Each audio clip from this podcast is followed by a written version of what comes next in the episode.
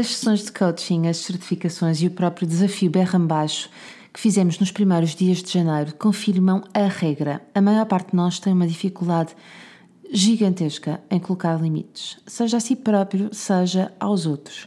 Então hoje decidi falar-te sobre isso. Vamos a isso?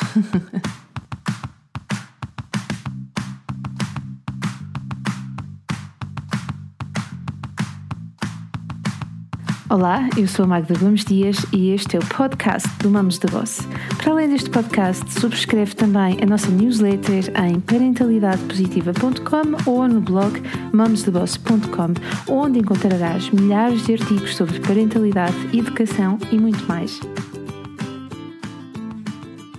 Bom dia, gente boa! Este podcast está a ser gravado mais uma vez no hotel mais charmoso de Matosinhos e arredores, o Ciporto Hotel. Se ainda não conheces, passa por cá, nem que seja para tomar um café na esplanada que tem um sol espetacular e para onde eu vou daqui a bocadinho.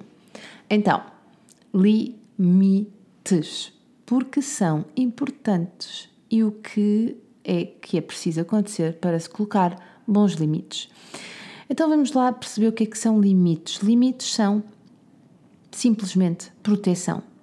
Protegem-nos de danos físicos, emocionais e por isso trazem-nos o quê? Segurança. E por isso mesmo é que são importantes.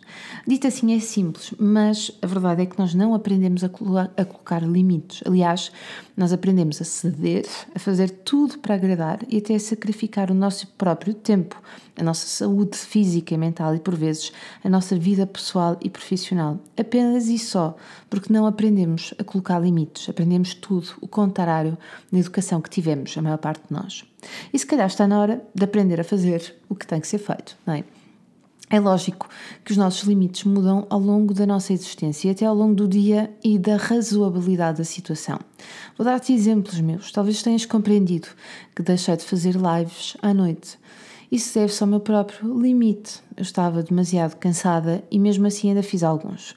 Por sentido de missão e pelo prazer que no final eu conseguia retirar da, das lives que, que fazia. Mas a balança a verdade começou a ficar meia desequilibrada e ao mesmo tempo a gestão da vida doméstica, do ritmo dos miúdos, passou a ser naquela fase e de acordo com as minhas necessidades difícil uh, de colocar mais uma live.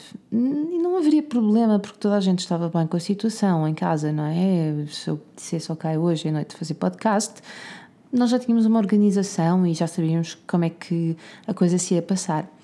Só que eu comecei a ter um problema com a situação. Dava-me a fundo o dia todo.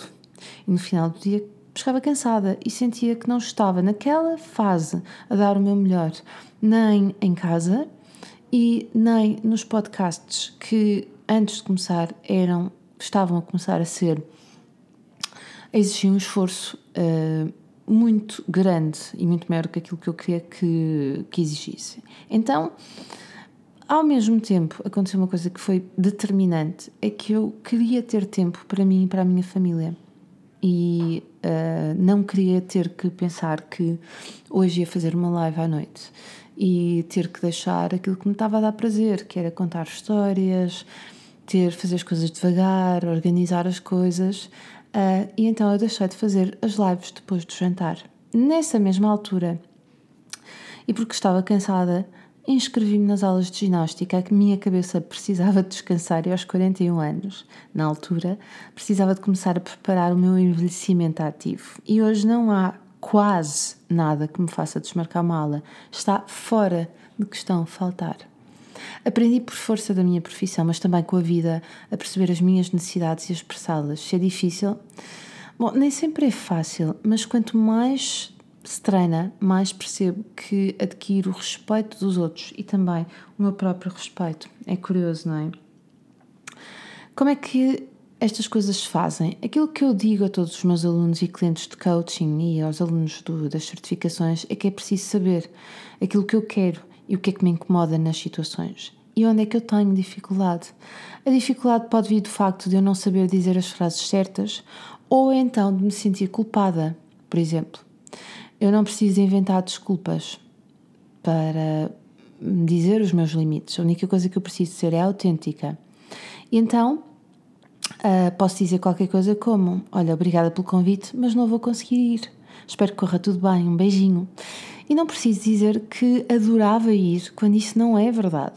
Mas se tu adoravas ir, mas o corpo pede descanso ou preferes ficar em casa em família, diz isso também. Adorava ir, mas decidi ficar em casa com os miúdos. Divirtam-se. Quando nós colocamos limites claros, ajudamos os outros e percebemos que falar a nossa verdade é mesmo muito importante. E de repente estou a lembrar-me de uma situação que uma amiga minha partilhou comigo há pouco tempo. Ela tinha colaborado com num projeto uh, pro bono, deu, deu o máximo nesse projeto, teve imenso prazer, gostou de ajudar. E entretanto foi o lançamento do projeto para o qual ela não foi convidada. E ela perguntou-me se eu achava isso normal. Uh, independentemente de eu achar normal ou não, da minha avaliação, é uma opinião simplesmente, percebi que ela precisava de comunicar isso à outra pessoa. Então nós precisamos mesmo de comunicar estas situações em que não estamos contentes, em que ficamos desiludidos e falar não das do outro, mas falar das nossas uh, decepções, das nossas expectativas uh, e da nossa necessidade em comunicar essa situação para que as coisas fiquem claras e não haja nada por dizer, porque os não ditos criam mesmo muitas confusões. Nós demoramos a aprender porque é que isto é importante e como é importante. Eu recordo-me de uma cliente que depois se tornou uma aluna, partilhar na turma uh, que ter aprendido a fazer isto lhe salvou a relação com o marido e com os filhos. Afinal, o problema não era deles, mas dela, que não sabia nem comunicar limites e, quando fazia, sentia-se culpada. Está a pensar, não dá? E quando os teus filhos te falarem torto ou outra pessoa qualquer, fica a saber que tens. Fica a saber duas coisas. Primeiro, que tens o direito de dizer que não queres continuar a conversa e que, muito provavelmente, precisas continuar a treinar. Mas, a bem da verdade, eu acho que precisamos todos continuar a treinar esta, esta situação. Bom, gente gira, antes de me despedir, quero convidar-te a dar um pulinho à página que criamos no Instagram e no Facebook que se chama Coletânea Mums de Boss. Lá estão todas aquelas frases que nós vamos colocando de inspiração para te continuarem a inspirar. E bora, mais uma semana, mais uma segunda-feira, mais um podcast. Se gostaste, já sabes, partilha, deixa os teus comentários, vemo-nos na próxima semana.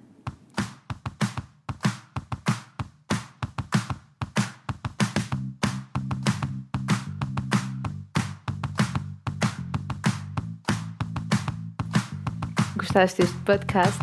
Então deixa os teus comentários no blog mamstheboss.com, onde terás acesso também a milhares de posts e lembra-te de assinar a nossa newsletter em parentalidadepositiva.com ou em mamstheboss.com. Partilha à vontade. Até ao próximo podcast.